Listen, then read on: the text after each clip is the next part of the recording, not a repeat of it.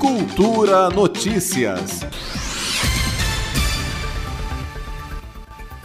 Nesta segunda-feira, a Secretaria de Saúde começou a aplicar a segunda dose da vacina contra a Covid-19.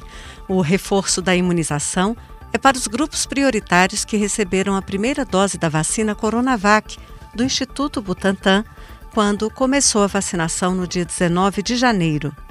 O período de aplicação para a segunda dose é de 14 a 28 dias. Os primeiros que receberam a vacina foram os trabalhadores da área da saúde, indígenas, pacientes internados em casa e idosos a partir de 60 anos que vivem em instituições de longa permanência. De acordo com a Secretaria de Saúde, aqueles que receberam a vacina de Oxford AstraZeneca devem receber a segunda dose a partir do mês de abril. E também nesta semana continua a vacinação de idosos com 80 anos ou mais. Até a última quinta-feira, foram imunizados 37.704 idosos deste grupo prioritário.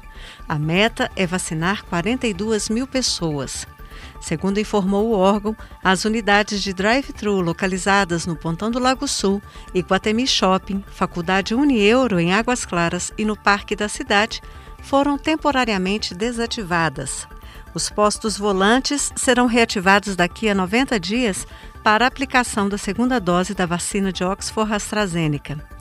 O secretário adjunto de Assistência à Saúde, Petro Sanches, afirmou que, por enquanto, não haverá vacinação de novos grupos prioritários, como os idosos na faixa dos 75 anos, por falta de vacina. Obtivemos a informação de que não temos ainda a chegada dessas doses de repasse pelo Ministério da Saúde. Neste momento, a deliberação do comitê é de não prosseguir, então, nos grupos prioritários 75 a 79 anos.